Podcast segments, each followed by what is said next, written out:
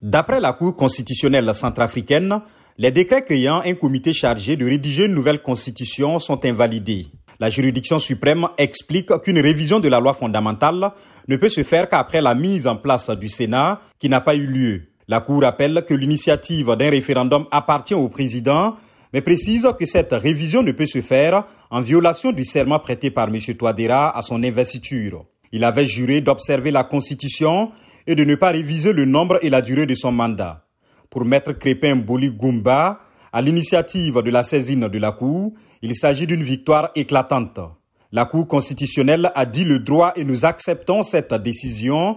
Nous aurions dû la consulter en amont du projet de décret, a déclaré Fidel Gundjika, ministre conseiller spécial du chef de l'État. Fin août, le président Touadéra, élu en 2016 et réélu en 2020, avait mis en place un comité chargé de rédiger un nouveau projet de constitution.